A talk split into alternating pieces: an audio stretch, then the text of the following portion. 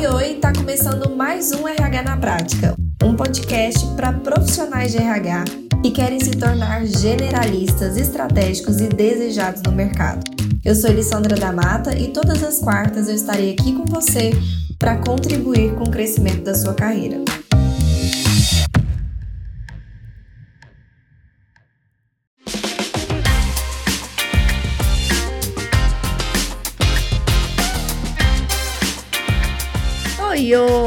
Bem com você? Sejam muito bem-vindos e bem-vindas a mais uma RH Class, esses nossos encontros que sempre trazemos aqui um tema relevante para a nossa área de recursos humanos.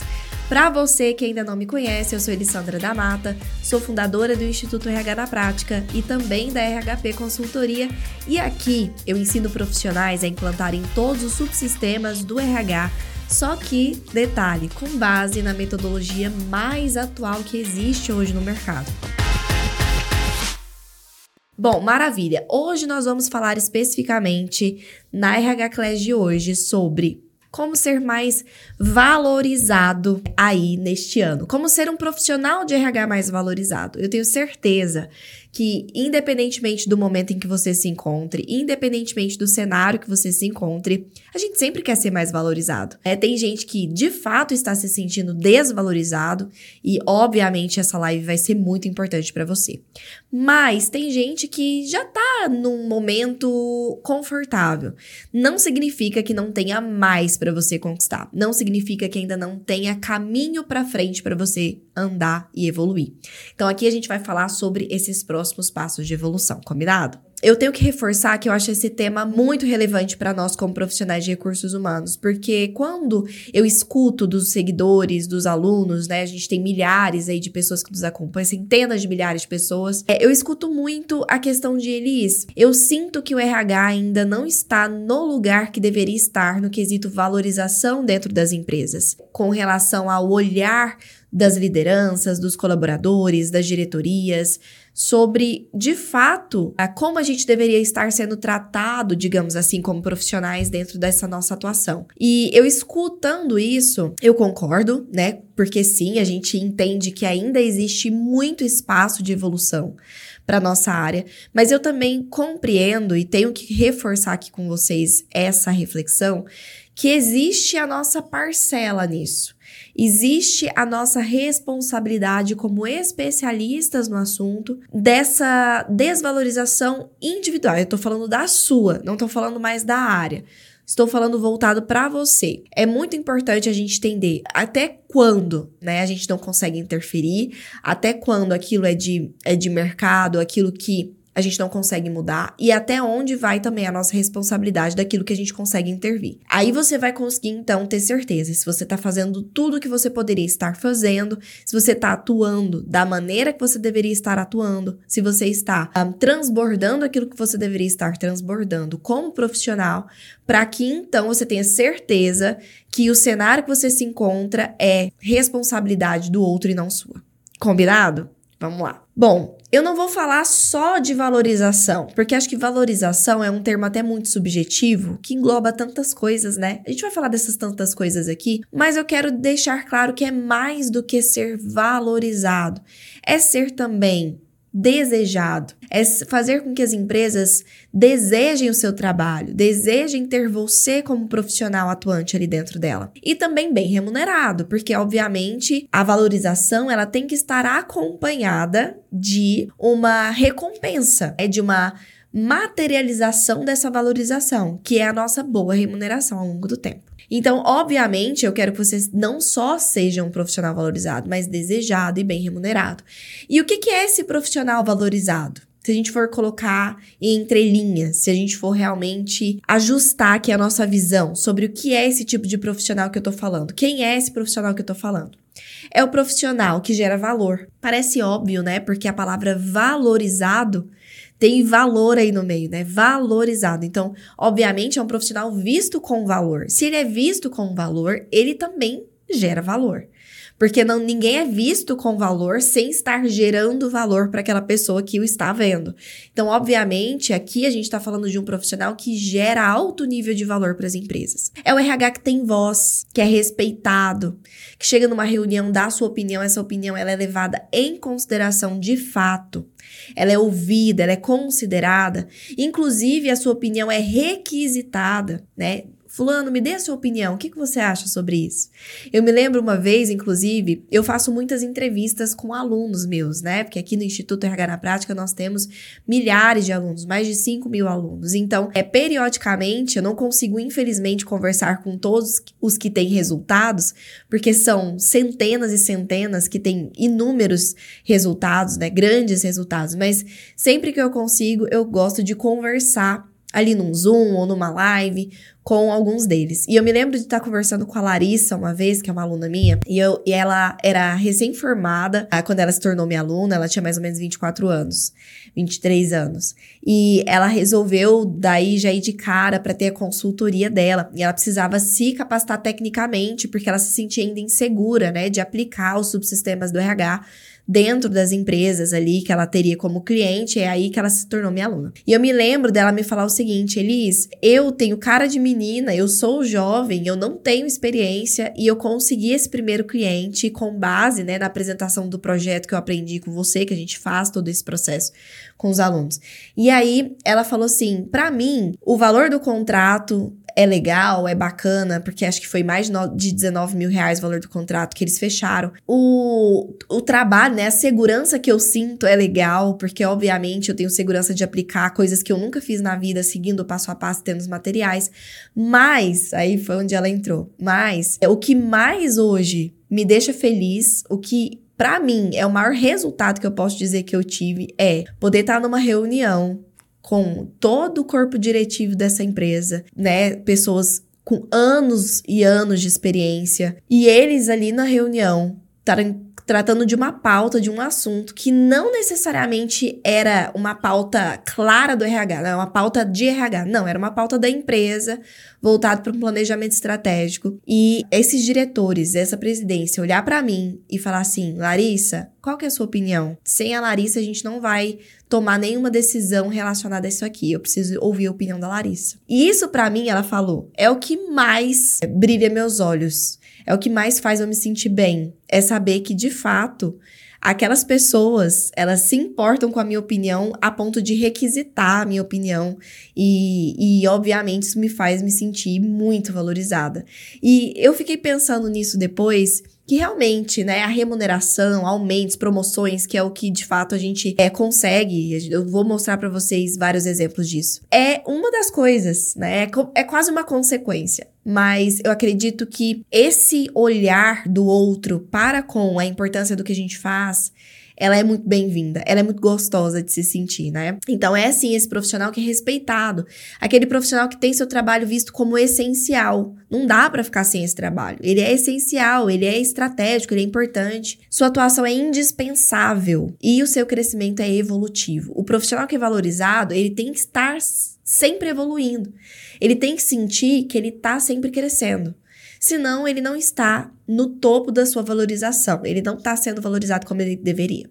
Tá? Perfeito. Então, qual que é a importância de você ser esse profissional? De você se tornar esse profissional? Mas antes de eu te falar sobre a importância, eu quero que você me fale aqui no chat, vamos conversar um pouquinho sobre o seguinte. Hoje, você se sente esse profissional? Eu só quero que você me responda sim ou não. É uma resposta simples. Você se sente esse profissional neste lugar com todas essas características que eu acabei de citar? Me responda aqui no chat sim ou não. Bom, a maioria de vocês não se sente assim.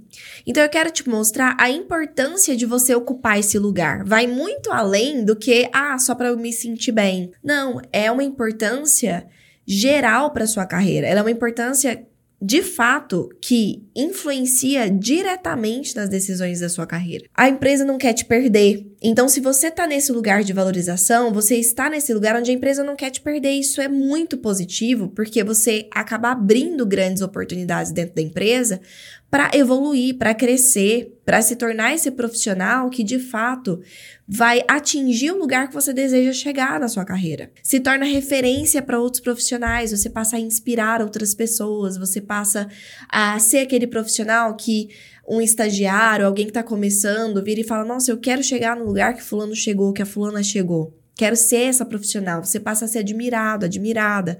Também por profissionais da nossa área. Isso é muito positivo, porque significa que, se isso está acontecendo, você está fazendo um bom trabalho, você está gerando resultado, você, tá, você chegou num nível não de tempo de experiência, num nível de emanar resultados positivos para a empresa que poucos profissionais chegam. Consegue mostrar o seu valor, se destaca dentre outros profissionais, é visto como especialista.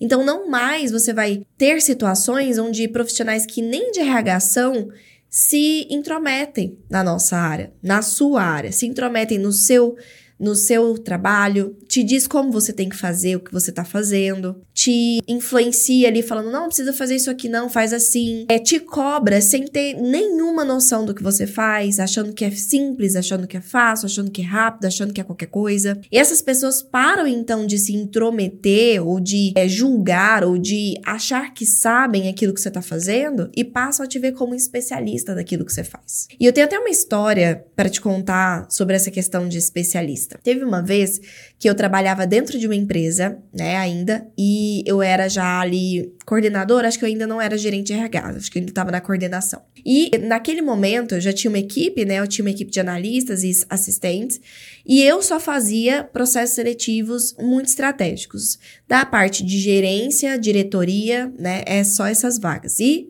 surgiu ali numa época uma vaga de diretor na área de comercial, era um diretor comercial. E aí, eu fiz todo o processo seletivo do jeito que eu sempre fazia.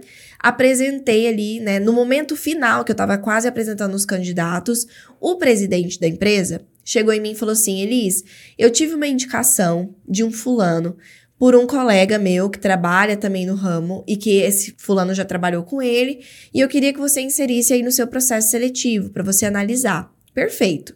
Não tem problema nenhum indicações, né? Lá a gente tinha essa política de inserir a pessoa no processo e fazer toda essa avaliação. Se ela fosse um bom candidato, ela ia para frente, se ela não fosse, ela ficava, assim como qualquer outro. Perfeito inserir essa pessoa no processo seletivo. No momento da minha avaliação, eu fiz todo o processo super atualizado, que vocês vão entender mais, inclusive lá na Revolução do RH, que é o evento que vai acontecer. Se você não sabe do que eu tô falando, calma que já já vou te explicar. Mas uh, eu fiz todo o processo, né, de acordo com a metodologia mais atual que eu ensino muito aqui para vocês, que era o processo de recrutamento e seleção por competências, apliquei ferramentas de assessment, fiz toda a análise e aí, cheguei à conclusão que ele não era o candidato ideal, né? Ele não tinha compatibilidade com a cultura, faltava ali para ele comportamentos, né, competências comportamentais importantíssimas para aquele cargo e ainda estava presente nele algumas competências comportamentais que destoavam com o time, com o que era importante para a empresa, como eu já tinha dito, com a cultura.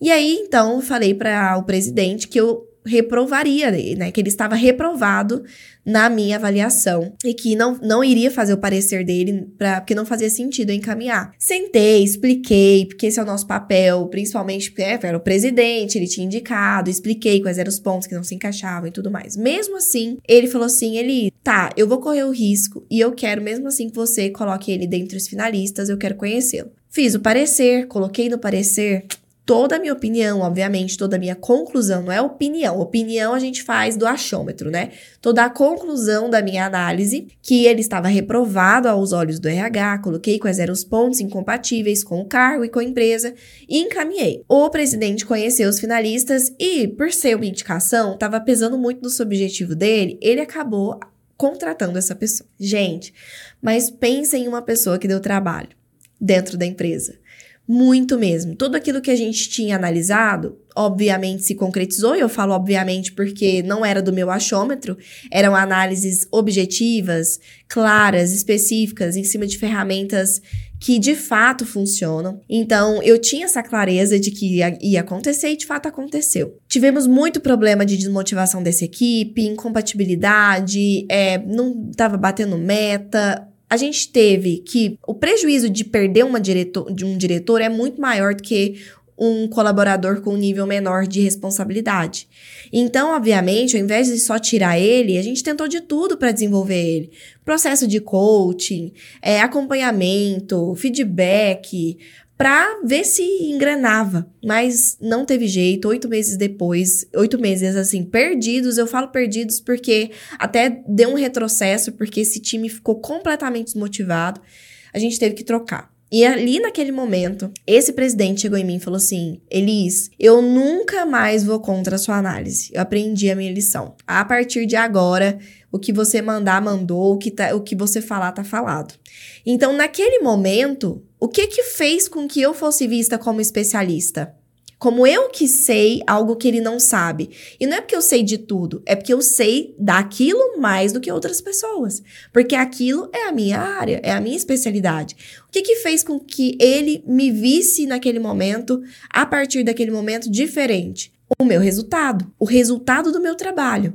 Não adianta eu só falar, não adianta eu só parecer, eu tenho que fazer, eu tenho que mostrar eu tenho que comprovar. A partir daquele momento, ficou claro, contra resultados não há argumentos, é uma coisa que eu falo muito aqui para vocês, e é por isso que você passa a ser visto como especialista, porque quando você tá gerando valor, o outro ele, ele passa a de fato enxergar esse valor. E ó, não depender somente da boa vontade, né? Boa vontade do mercado, boa vontade do chefe para te promover. Não, você passa a ter mais controle, inclusive, né, as consequências de você não ser um profissional valorizado é a estagnação é você ficar parado por muito tempo, muito tempo sem ser promovido, muito tempo sem sentir que tá evoluindo, sem sentir que tá aprendendo uma coisa nova, ou fazendo uma coisa diferente, ou implantando um projeto novo.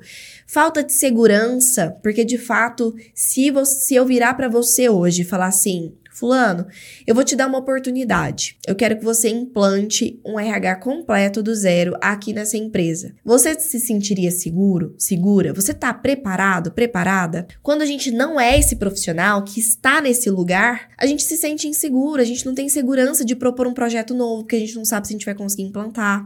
A gente não tem segurança de, de propor uma mudança muito drástica, porque a gente não sabe se vai funcionar, a gente não sabe medir. A gente tem medo, a gente tem medo de como eu disse, conversar com o chefe, de ir lá numa diretoria, a gente tem medo de se posicionar, a gente acaba ficando passivo. Só mesmo assim, seguindo o fluxo, fazendo, as, apagando incêndio, fazendo as coisas operacionais do dia a dia, a gente perde o controle.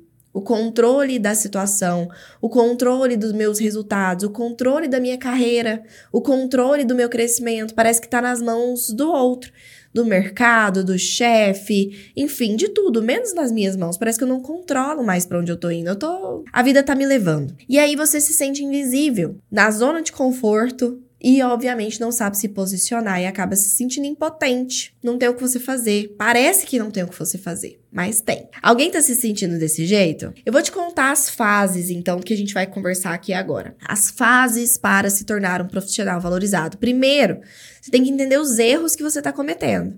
Porque não adianta eu te dizer o que você tem que fazer se você continuar cometendo os erros que você está cometendo. Então você tem que entender o que você está fazendo de errado e depois eu vou te falar os passos para você começar a ampliar a sua visão sobre a sua valorização esse ano, combinado? Quais são os erros, então? Ser um, ser um profissional replicador. Vamos lá. O que é ser um profissional replicador, Elis? Ser um profissional de RH replicador significa ser um profissional que só sabe dar Ctrl C, Ctrl V, só sabe fazer as coisas que outras pessoas já fizeram e você está simplesmente replicando, copiando, sem entender aquilo que você está fazendo, sem ter clareza de fato sobre como fazer aquilo sem copiar. Vou dar um exemplo. O profissional replicador, ele pensa assim: olha, eu tô com boa intenção, eu quero muito implantar uma avaliação de desempenho aqui dentro da empresa. Mas eu não sei fazer isso do zero, eu não tenho expertise para simplesmente criar daqui, eu não tenho a metodologia, não tenho esse respaldo de conhecimento para fazer do zero. para criar os meus formulários, para mapear as minhas competências, para mapear os indicadores, não. Mas eu quero fazer avaliação de desempenho, eu tenho essa boa intenção. Então o que, que eu vou fazer? Eu vou entrar aqui num grupo de WhatsApp que eu tenho com os meus colegas de RH e vou pedir se alguém tem um formulário de avaliação de desempenho. Fulano, alguém tem um formulário de avaliação de desempenho para me encaminhar? Algum fulano vai te encaminhar um formulário de avaliação de desempenho que ele usa lá na empresa dele e você vai pegar e vai replicar. Vamos supor que você tá com super boa intenção e ah, eu quero aplicar uma pesquisa de clima, Elis, mas você não tem respaldo, conhecimento metodológico sobre para poder criar suas variáveis, entender quais são as variáveis possíveis, criar suas perguntas, criar o seu formulário, tabular, corrigir, criar seu plano de ação. Você não tem. Então, o que, que você faz?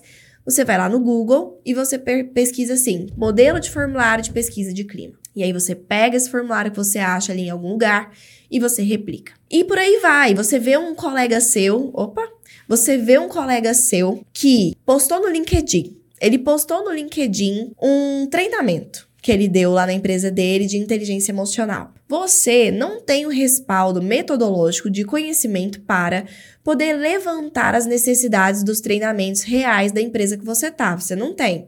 Mas você quer fazer treinamentos. Aí você vira pro seu colega e fala assim: Fulano, me passa aí os slides, o que foi, quem foi que fez esse treinamento para você. Achei muito legal, vou fazer aqui também. Sem ter noção se realmente a empresa precisa daquele treinamento, se as pessoas têm esse gap, se não tem, se essa é uma prioridade, se não é, como é que você vai medir o resultado depois se não vai. No final das contas, o profissional replicador, ele tá fazendo um monte de coisas. Ele parece que tá sempre ocupado, ele tá sempre trazendo uma coisa, ele tá sempre replicando uma coisa, mas não tá dando certo. Nenhuma daquelas coisas de fato está dando certo. Tá gerando resultado, tá gerando valor, porque são coisas que não têm respaldo metodológico não foram feitas para aquela empresa, não foram pensadas nas reais necessidades dela. Você não está fazendo, por exemplo, numa metodologia atual, às vezes você está pegando uma coisa arcaica. Você não sabe dar continuidade naquilo, porque não é só aplicar. Você não sabe tabular, você não sabe medir resultados, você não sabe ver os indicadores, você não sabe apresentar isso para a empresa, você não sabe acompanhar a evolução. Então, obviamente que essas coisas não vão gerar resultados, percebe? Então, não adianta você estar fazendo coisas.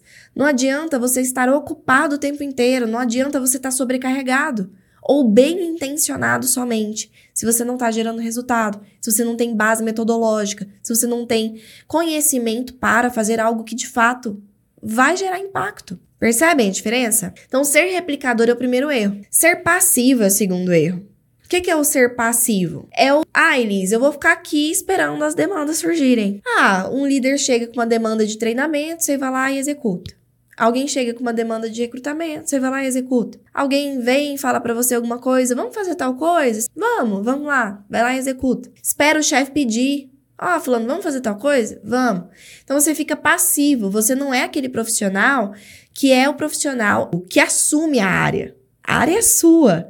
Então você tem que ser esse profissional ativo na sua área, trazer ideias, trazer sugestões, trazer projetos, trazer opiniões, pontos de melhoria. É você que tem que gerar as necessidades de treinamento, mandar as necessidades de treinamento para a empresa para ser aprovada, é você que tem que fazer um planejamento estratégico do ano, é você que tem que fazer um mapeamento de o que está faltando, o que está precisando, quais são os pontos de melhoria, quais são os gaps, fazer um plano de ação, perfeito? Outra coisa, outro erro, não basta você ser querido no ambiente de trabalho. E não basta você só se esforçar, só ser esforçado. Por quê? Porque você ser querido significa que você é uma pessoa gente boa, significa que você é uma pessoa simpática, significa que você é uma pessoa benquista, é, provavelmente você é uma pessoa do bem, isso é ótimo, mas não é o suficiente para você receber uma, promo uma promoção, para o seu chefe te dar um aumento, para o seu chefe te dar uma, uma mudança de cargo, te dar uma responsabilidade, um projeto no seu colo. O fato dele gostar de você, o fato dele demonstrar que ele tem um, uma simpatia por você, não significa que você vai ser a pessoa que vai crescer, que você que é visto por ele como uma pessoa estratégica ou como uma pessoa capaz de assumir um projeto grande se ele tiver que delegar. Não significa. Por quê? Significa que você tem que deixar ser querido? Não, mas não é o suficiente. Você tem que ser a pessoa que gera resultado. E quando eu falo sobre resultado, eu quero deixar claro aqui o que é resultado. Resultado é gerar, é, resolver um problema real da empresa. Então, se você tá fazendo um trabalho, propondo um projeto, implantando um subsistema que está resolvendo um problema real da empresa, você está gerando resultado. Eu propus um treinamento que vai realmente resolver um problema real, um gap real, que eu identifiquei numa avaliação de desempenho, que eu identifiquei numa pesquisa de clima, que eu identifiquei no meu diagnóstico organizacional. E aí, esse treinamento vai resolver este problema. Perfeito.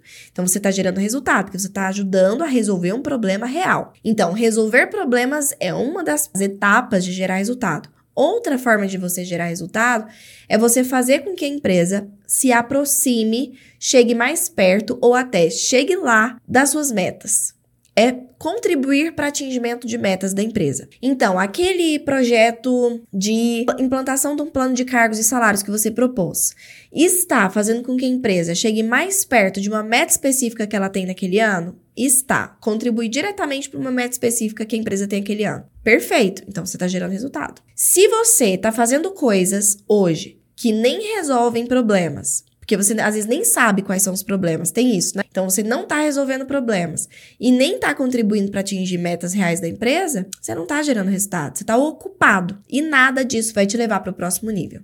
Tá? Perfeito. Outro erro é aceitar o mediano. O que é aceitar o mediano, Elis? Bom, vamos lá refletir aqui comigo. Você que é de RH, eu tenho certeza que em algum momento muito provavelmente você já pensou que você acha que a nossa área ela é uma área desvalorizada, que ela é uma área que paga mal, que remunera mal as pessoas. E recentemente, inclusive, eu postei uma pesquisa da Robert Half aqui no meu Instagram, que aqui no meu Instagram não, lá no meu Instagram, que uh, falava sobre a tendência salarial, a perspectiva salarial do RH para este ano. E é, a pesquisa, obviamente, ela é real, né? Robert Half é uma empresa super renomada, ela fez essa pesquisa em vários estados, não só em estados é, que tem ali um potencial maior de, de de remuneração, né? Mas em todos eles, é com inúmeras empresas, milhares de empresas. E eu postei essa pesquisa. E a maior parte dos comentários eram comentários: ah, isso é utopia, isso não existe, nenhum profissional que eu conheço recebe isso, eu não recebo nem perto disso, isso aí, blá blá blá. Né? Isso aí só acontece em empresas grandes ou só em, em polos maiores, quando na verdade não era. A questão aqui que eu quero discutir com você não é se você ganha bem ou mal. Se o nosso RH ainda ganha bem ou mal. Eu acho que ainda podemos ganhar muito mais, devemos ganhar muito mais pelo que a gente contribui, pelo que pela importância do nosso trabalho. Mas a minha pergunta para você é: se você hoje já aceitou, já se conformou de, ah, Elisa, é isso que tem mesmo para mim. É, foi a profissão que eu escolhi, faz parte da minha escolha. Eu escolhi uma profissão que não remunera bem, então eu tenho que aceitar. É isso. É, é o que eu vou, é isso que eu vou ganhar. É, eu quero no máximo X, tá bom já. Sabe, aquilo ali tá bom já para mim, tô feliz, só quero pagar minhas contas. Você começa a se colocar nesse lugar de aceitar o ok, aceitar o, sabe, o mais ou menos, o que não tá nem perto do que você queria, mas que você aceita achando que é o que tem para hoje, é o que tem para você e achando que a área é que é o problema. Quando na verdade, se tem profissionais ganhando bem, se tem profissionais ganhando aquilo que tá lá na pesquisa, e eu, o que que eu pensaria vendo um post desse? Espera aí. E aí é mentalidade. Se tem pessoas ganhando isso porque tem essa essa pesquisa é real, o que, que elas estão fazendo de diferente do que eu tô fazendo? O que, que eu tô talvez deixando de fazer? O que, que eu não tô vendo? Onde tá o gap? Entendeu? O que que tá acontecendo? Tem alguma coisa acontecendo. Eu ia pelo menos me questionar. Peraí. Se tem alguém lá, significa que pode ser eu? Por que não eu? O que que eu preciso fazer para chegar lá? Entende? Se essa for a sua mentalidade, você já tá no lugar certo.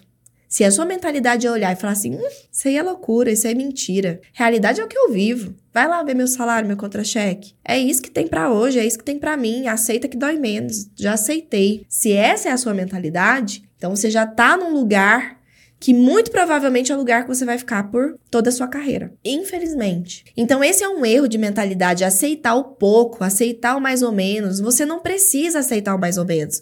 Coloca na sua mente que você merece mais. Pode ser que você ainda precise fazer mais para chegar em mais. Mas se você precisa fazer mais, vamos entender o que é esse mais e vamos atrás de fazer esse mais. Mas para chegar onde você realmente quer, sem aceitar o mais ou menos. Combinado? Outro erro é ser sem parecer. Como assim, Elis? Você é um bom profissional, muito provavelmente, vamos supor, mas você não parece ser um bom profissional. Você sabe fazer um plano de cargos salários, mas não parece que você sabe. Você é estratégico, você tem uma mentalidade bacana, você é generalista, você sabe medir os indicadores, mas não parece que você é assim. O outro não te enxerga assim. É porque existem dois pilares importantíssimos aqui na valorização. Um deles é você saber fazer. Você tem que saber, você tem que ter conhecimento para, você tem que saber implantar os subsistemas do RH, você tem que ter conhecimento metodológico para fazer a coisa estratégica. Você tem que saber gerar resultados. Você tem. Mas existe um outro ponto aqui ainda, que é saber mostrar isso que você sabe fazer. E isso ninguém ensina a gente. A gente não aprende. Ninguém ensina a gente em faculdade a se posicionar, a se comunicar, a apresentar um projeto, a apresentar uma ideia para a diretoria, a como você conversar a língua da empresa, como você montar essa apresentação. Ninguém ensina isso pra gente. Quais são os pilares do, do profissional que ele tem uma boa imagem profissional? Como é que você constrói a sua imagem do jeito que você quer que o outro te veja? Isso é extremamente relevante, porque se o outro não enxerga em você alguém capaz de fazer o que você é capaz de fazer, ele nunca vai te dar uma oportunidade. Entende? Ele, é, se ele não te enxerga daquela forma, você não vai ocupar aquele lugar. Então, não basta você ser, tem que parecer que você é. Combinado? Então, posicionamento. Outro erro é fazer o básico, fazer o mediano, fazer o ok. Sabe aquilo assim? Ah, Elis, se é para eu fazer processo seletivo, e aqui, entendam, eu vou reforçar aqui um ponto com você. Quando eu falo que é um erro do profissional de RH fazer o básico, eu não estou falando que você tem que fazer além do que está na sua descrição do cargo, fazer além do que a empresa alinhou com você, que é a sua responsabilidade, de você, sabe, ficar. Não estou falando especificamente disso. Eu estou falando de aquilo que está sob a sua responsabilidade, aquilo que faz parte da descrição do seu cargo, você fazer da melhor forma possível. Exemplo: se é da sua responsabilidade fazer recrutamento e seleção, ao invés de você pegar um roteiro único para todas as vagas, fazer sempre as mesmas perguntas, fazer entrevista ali em grupo e fazer o um negócio de qualquer jeito, você fazer um negócio bem feito. Fazer a entrevista por competências, mapear as competências comportamentais, técnicas, analisar cultura, ferramentas de acesso.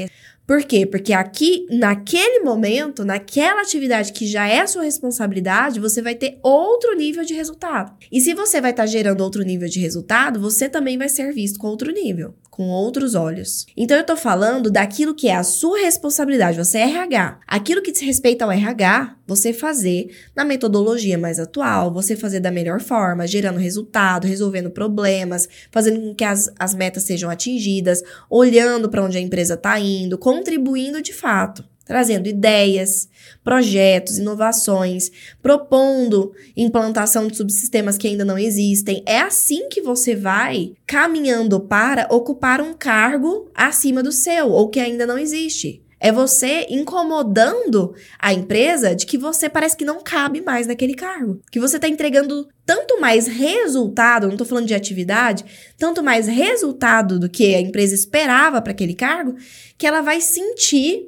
que é o momento de te colocar para frente, de te entregar mais responsabilidades, porque você vai surpreender positivamente. Então, fazer o básico não adianta, porque você vai ficar sempre nesse lugar que a empresa tá te enxergando. É aí o seu lugar mesmo tá? Perfeito. Falamos dos erros. Vamos falar então dos passos para valorização? Primeiro, você precisa dominar conhecimento atual. Não tem outro caminho, não tem outro jeito. Você precisa se atualizar. Não dá para você ficar replicando, pegando Ctrl C, Ctrl V, pedindo coisa pronta para colegas, usando coisas lá da época da sua faculdade ou coisas desatualizadas. Não dá. Você precisa estar atualizado, você precisa dominar uma metodologia atual e rara. Que, como é que, que, que é rara, Elis? Rara é pouquíssimos profissionais. Quanto mais atual é, menos profissionais que do, dominam aquilo, concorda? Porque até os outros irem acordando e irem se atualizando, demora. Então, quando algo surge de novo, aquelas pessoas que dominam aquilo, elas são raras. Elas são diferenciadas. Elas dominam um conhecimento que poucos dominam. Elas geram um nível de resultado que poucos geram, ou seja, elas ocupam lugares que poucos ocupam. Conhecimento prático. O que é o conhecimento prático? Vamos lá. Não é necessário você ter experiência para gerar esse nível de resultado no RH para gerar resultados impossíveis de serem ignorados, para dominar a metodologia atual e saber implantar coisas que de fato resolvam problemas reais da empresa e faça com que as empresas cheguem às suas metas. Não é necessário anos de experiência, sabe o que é necessário? Conhecimento prático. O que, é a diferença, Elis, de conhecimento para conhecimento prático? O conhecimento teórico, que é aquele que a gente normalmente tem, absorve no ensino tradicional do nosso país, que é uma faculdade, que é uma pós-graduação dessas instituições mais tradicionais, você tem o quê? Conhecimento teórico, que é o quê? O que você tem que fazer. Olha, o que você tem que fazer é isso. O que você tem que fazer é aquilo, ok? Então, esse é o conhecimento teórico. Você fica com um monte de conhecimento teórico acumulado, um monte de apostila na sua gaveta, mas você não sabe efetivamente na prática colocar aquilo em prática. Quem já passou por isso? De fazer uma super pós-graduação e sair de lá sem aplicar nada do que aprendeu na empresa? Porque no fim, quando você chega para aplicar, não, não parece tão simples, você não sabe por onde começar, você não sabe o passo a passo, e aí não adianta, você percebe, você ter conhecimento acumulado se você não consegue traduzir aquilo na sua atuação e de fato gerar resultado para a empresa. É aí que entra o conhecimento prático. É você absorver conhecimento do que fazer, porque obviamente o teórico é importante, o que fazer, mas também o como fazer. É escolher uma, uma, uma, um professor, uma escola, um lugar que te dê esse o que e o como. O que, que é o como? Olha, fulano, primeiro passo, você vai fazer isso. Segundo passo, você vai fazer isso. No terceiro passo, você vai usar este formulário e você vai preencher desse jeito. No quarto passo, você vai marcar uma reunião para apresentar o formulário. Você vai fazer assim, você vai apresentar assado. O roteiro da sua apresentação é essa. Pode ser que surja dos líderes dúvidas assim e assado. Se surgir, você vai responder assim, assim, assim. Percebem a diferença? Isso é um conhecimento que daí no dia seguinte você consegue colocar em prática. Você consegue colocar o primeiro passo em prática, depois vai para o segundo, terceiro, quarto. E é mesmo que você nunca tenha implantado aquilo na sua vida, você vai conseguir implantar. Porque não precisa de você ter experiência, você precisa ter o passo a passo, o conhecimento prático, além do teórico, claro, tá? Então, conhecimento atual, metodologia atual, só que prática, de uma maneira prática, que você consiga colocar essa metodologia atual em prática dentro das empresas. Posicionamento. Você precisa conseguir se posicionar. Como, Elis? Eu aprendi uma metodologia atual, eu sei como aplicar, eu tenho passo a passo, agora eu vou o quê? Apresentar isso para a empresa. Eu vou montar um projeto, um slide, passo a passo, e vou apresentar para a empresa essa ideia de implantar essa metodologia aqui dentro. Eu vou falar para ela quais são os benefícios, eu vou levar indicadores, e aí, óbvio, tem metodologia para se posicionar, existe forma de você apresentar. E esse é um passo importante para você que quer ser valorizado. Você tem que aprender a se comunicar com a empresa, a falar a língua dela, a entender o que ela quer saber, o que ela quer ouvir, o que, que de relevante são dados que você pode levar, o que, que para ela não interessa, como você conversa com o lado mais mais racional de quem está escutando, com o lado emocional de quem está escutando, com o lado intuitivo de quem está escutando, ok? Beleza. Saber apresentar seu conhecimento, saber customizar as suas ações. Então, se você tem conhecimento atualizado, você tem que saber ter o respaldo metodológico para conseguir implantar aquilo dentro daquela empresa. Vou dar um exemplo. Tudo bem, Elise, eu sei implantar, aprendi um conhecimento atual, uma metodologia atual para eu implantar. O recrutamento e seleção, avaliação de desempenho, treinamento e desenvolvimento, plano de cargos salários, indicadores de RH. Perfeito. Então, eu tenho conhecimento para, eu sei aplicar, eu tive o ok da empresa agora para aplicar, porque eu sei apresentar. Na hora de aplicar, eu vou customizar para aquela empresa. Eu vou mapear os cargos daquela empresa. Eu vou mapear quais são as competências técnicas e comportamentais daqueles cargos que aquela empresa tem. Vou mapear as competências organizacionais e a cultura daquela empresa. Então, no meu recrutamento e seleção, eu vou avaliar levando em consideração aqueles cargos e aquela empresa, usando a mesma metodologia, mas para aquela empresa. No meu plano de cargos e salários, aqueles cargos, aquelas competências, aquela cultura. Na minha avaliação de desempenho, a mesma coisa, aqueles cargos, daquelas competências, os indicadores daqueles cargos. Ou seja, está customizado para ela. Não adianta eu pegar mesmo que eu faça a mesma metodologia que o meu colega, se ele está numa empresa diferente, não adianta eu pedir avaliação de desempenho dele. Porque lá tem cargos diferentes do que tem na minha empresa. Eu preciso saber fazer em todos os ambientes que eu esteja. E isso é ser especialista. Perfeito? Ser generalista. O que é ser generalista? Não basta você saber uma coisa só. Não basta você saber só recrutamento e seleção. Ah, Inês, mas eu só faço hoje recrutamento e seleção. Tudo bem. Mas você, se você só faz recrutamento e seleção, mas você só sabe recrutamento e seleção, você não vai identificar que às vezes um problema que você está tendo de rotatividade não é problema do seu recrutamento. E você tá achando que é. É problema lá do, do clima organizacional, é problema lá do treinamento e desenvolvimento, é problema da, da liderança, ou é problema de não ter um plano de cargos e salários implantado e você não tá conseguindo reter as pessoas e você tá achando que a rotatividade só tá ligada ao seu recrutamento, quando não tá. Um profissional completo, ele pode até tá atuando com uma coisa só, mas ele precisa saber de tudo. Ele precisa ter visão generalista. Ele precisa entender sobre como uma coisa conversa com a outra. Quando que o recrutamento conversa com a gestão de desligamento? Quando que o resultado da pesquisa de clima conversa com o meu treinamento? Quando que o meu diagnóstico organizacional conversa com o meu endomarketing? Eu preciso entender. Porque se eu não entendo como essas coisas conversam entre si, eu não sou um profissional de RH, concorda? Não completo. Pelo menos não completo. Então, você precisa dominar todos os subsistemas. E você precisa saber comprovar os seus resultados. Lembra que eu falei que não adianta você ser, tem que parecer que você é? Então, não basta você estar tá gerando resultado, você tem que comprovar que você está gerando resultado. Tem que fazer a empresa ver isso. Como que você faz isso? Medindo. Elis, eu melhorei, coloquei recrutamento e seleção por competências e nossa, eu senti que melhorou muito. Ah, você sentiu que melhorou muito. Vamos medir? Para ver o quanto melhorou? Vamos apresentar isso para a empresa? Para ela ver o quanto melhorou? É assim que a gente mostra o nosso trabalho. É medindo indicadores e mostrando, apresentando. É assim que a gente mostra o nosso resultado. Eles implantei uma pesquisa de clima e aí eu propus umas ações que eram, é, dentre elas, ações de endomarketing, treinamentos, e senti que melhorou muito aqueles pontos que estavam ruins na pesquisa de clima.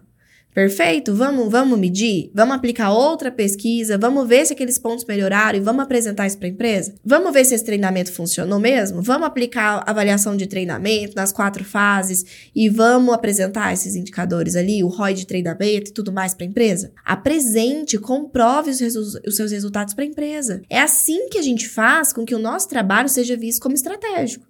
É a gente mostrar. O financeiro, ele não mostra indicadores direto para a empresa? Como é que tá o fluxo de caixa? Como é que tá isso? Como é que tá aquilo? Como é que tá a DRE? Então, é assim que eles mostram o trabalho que eles estão fazendo. E a gente? A gente tem que mostrar também o trabalho que a gente está fazendo. Como é que tá? Como é que tá o nosso índice de rotatividade, nosso absenteísmo, nossa taxa de, de retenção de pessoas, nosso tempo médio de empresa, nossa competitividade salarial? Cadê nossos indicadores? Percebem como, se a gente não tá fazendo isso, a gente não pode nem culpar a empresa da empresa não saber a importância do que a gente faz, porque de fato elas não sabem, que você não tá mostrando. E a responsabilidade de quem? Nossa, mostrar. É a nossa responsabilidade se posicionar como especialista e mostrar o resultado do seu trabalho. Gerar resultado primeiro e mostrar depois o resultado que você está gerando. Combinado? É assim que a gente começa a abrir os olhos de quem convive com a gente para aquilo que a gente faz. O que, que é aquilo que a gente faz? O nível do que a gente faz, a importância do que a gente faz e a profundidade dos dados que a gente faz. Perfeito? Maravilha. O que, que, é essa metodologia atual, Elis? Bom, eu, eu, como eu citei sobre a metodologia, eu não poderia deixar de trazer, mas obviamente não vai dar tempo da gente aprofundar nessa metodologia aqui hoje, porque a nossa ideia era falar sobre um olhar principal para você se tornar esse profissional valorizado. Mas eu tenho que falar para você sobre essa metodologia. Que metodologia é essa? É a gestão de pessoas por competências, a mais atual do mercado. E eu quero te comprovar. Eu entrei no LinkedIn e procurei vagas de vários níveis. Você vê que tem aí analista, tem gerente, tem supervisor, tem assistente, tem business partner, tem de todos os níveis. Para você perceber como esse é o conhecimento que está sendo requisitado, está sendo valorizado, está sendo desejado e profissionais que dominam ele estão bem remunerados. Que é ali, ó, gestão por competências, gestão por competências e performance, programa de gestão, é, de gestão por competências, gestão por competências, a foco em competências, indicadores das áreas, gestão por competências. Exigindo isso. Eu tô falando isso porque você tá buscando emprego? Não, pode ser que você nem esteja mesmo buscando emprego. Não tem nada a ver eu te mostrar isso aqui, ah, falando que você tá buscando recolocação. Eu tô te mostrando uma comprovação de mercado. Como que o mercado se manifesta para mostrar aquilo que ele está valorizando? Através do que ele está exigindo dos profissionais. Os anúncios das vagas, eles nos dizem muito isso, para onde o mercado está indo. E é óbvio aqui que o mercado está cada ano mais exigindo isso aqui, desejando isso aqui. Se empresas que já têm consciência que isso aqui é bom tá, estão né, querendo, imagina a empresa que não tem consciência e você chegar lá e falar, vou implantar isso aqui. E ela virar e falar assim, putz, eu nem tava querendo e caiu no meu colo, que maravilha. Eu nem sabia que tinha isso e de repente o fulano vai fazer isso, que maravilha. A quantidade de empresas que precisam disso são todas, absolutamente todas. Então, se você domina essa metodologia, você está um passo mais perto de se tornar um profissional valorizado. A minha pergunta para você agora, antes de mais nada, é o seguinte: ah, antes de eu te fazer essa pergunta, eu quero te comprovar que essa metodologia ela é real no sentido de gerar resultado. Eu trouxe exemplos que, enfim, como eu disse, eu entrevisto centenas de pessoas, são centenas e centenas que têm resultado, mas eu escolhi um de cada tipo de resultado aqui para você ver o que você se identifica. Por exemplo, a Cláudia. A Cláudia, ela falou assim, ó, hoje eu fiz minha apresentação de implantação da gestão por competências na empresa. Foi aprovadíssimo. Estou começando um projeto novo em uma clínica oncológica aqui na Bahia. Essa clínica existe há 23 anos. E eu ouvi dos gestores Olha só, após a apresentação do projeto, que a empresa nunca teve um profissional que mostrasse o caminho ou um projeto com metodologia. Isso aqui é o que, que eu tô mostrando? Valorização. Você apresentar um projeto, ele ser aprovado e ainda você ouvir isso, Olha isso, que delícia que é. A Hortência, por exemplo, que conseguiu uma recolocação, ó, passando para compartilhar com vocês, conseguiu uma recolocação. Por quê? Porque a Hortência seguiu o método de no processo seletivo, apresentar o projeto da gestão por competências. Mostrar para a empresa que ela domina aquilo, sugerindo a implantação daquilo dentro daquela empresa. É uma coisa que eu ensino. Não só a apresentação do projeto quando você é CLT, mas também quando você está buscando uma recolocação. Olha aqui o, o, outro caso da Nádia. Elis, quero te agradecer por todo o conhecimento e suporte. Através da, né, da gestão por competências e do seu ensino, consegui fechar o meu primeiro cliente de consultoria. Porque, de novo, eu não só ensino você a apresentar o projeto quando você é CLT ou business partner, ou quando você está buscando recolocação, mas também para os seus possíveis clientes em caso de consultoria. Porque não muda tanto, concorda? Se você tem esse conhecimento que vai ajudar a empresa, independe se você tem uma relação de vínculo com ela CLT, se você tem uma relação de vínculo com ela ali numa entrevista, ou se você tem uma relação de vínculo possível cliente. Você vai estar apresentando o projeto de implantação de uma metodologia atualizada. Tem pequenos ajustes em cada cenário, claro, mas a ideia principal é a mesma.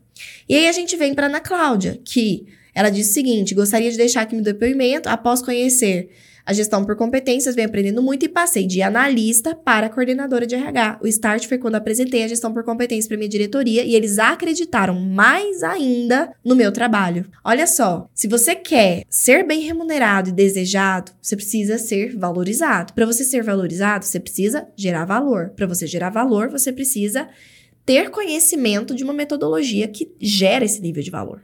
Para você que quer ter acesso ao material dessa aula e também informações sobre as nossas próximas aulas, você precisa aqui embaixo se inscrever, digamos, não é se inscrever, é entrar na nossa comunidade no WhatsApp. A gente tem uma comunidade no WhatsApp, que é diferente de grupo, porque lá na comunidade só eu falo, tá? E aí, nessa comunidade, a gente manda toda semana os links das aulas, os temas e os materiais, os resumos.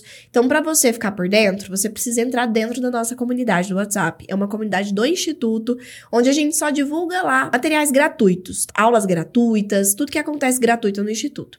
Aqui embaixo, também embaixo desse vídeo, além do link para se inscrever, vocês vão encontrar aqui embaixo o link para entrar na comunidade do WhatsApp. Tudo bem? Clicando nesse link, eu espero vocês lá dentro e aí eu envio o material para vocês. Combinado?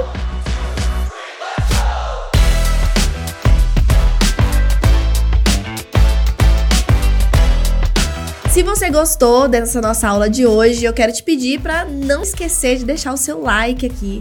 Para me mostrar que você gostou, é a forma que eu sei que de fato os temas estão sendo relevantes para você, é a forma que a gente sabe aquilo que vocês estão curtindo pra gente continuar trazendo muito mais conteúdo de qualidade para vocês, combinado? Um beijo no coração e a gente se vê na próxima aula. Aí, gostou do episódio de hoje? Então compartilhe com nossos colegas de profissão e se una a mim na missão de propagar o RH estratégico. Eu também vou adorar me conectar com você por outras redes. Me adiciona nas redes sociais pelo Instagram, arroba e também pelo LinkedIn e YouTube. Um beijo e até a próxima quarta!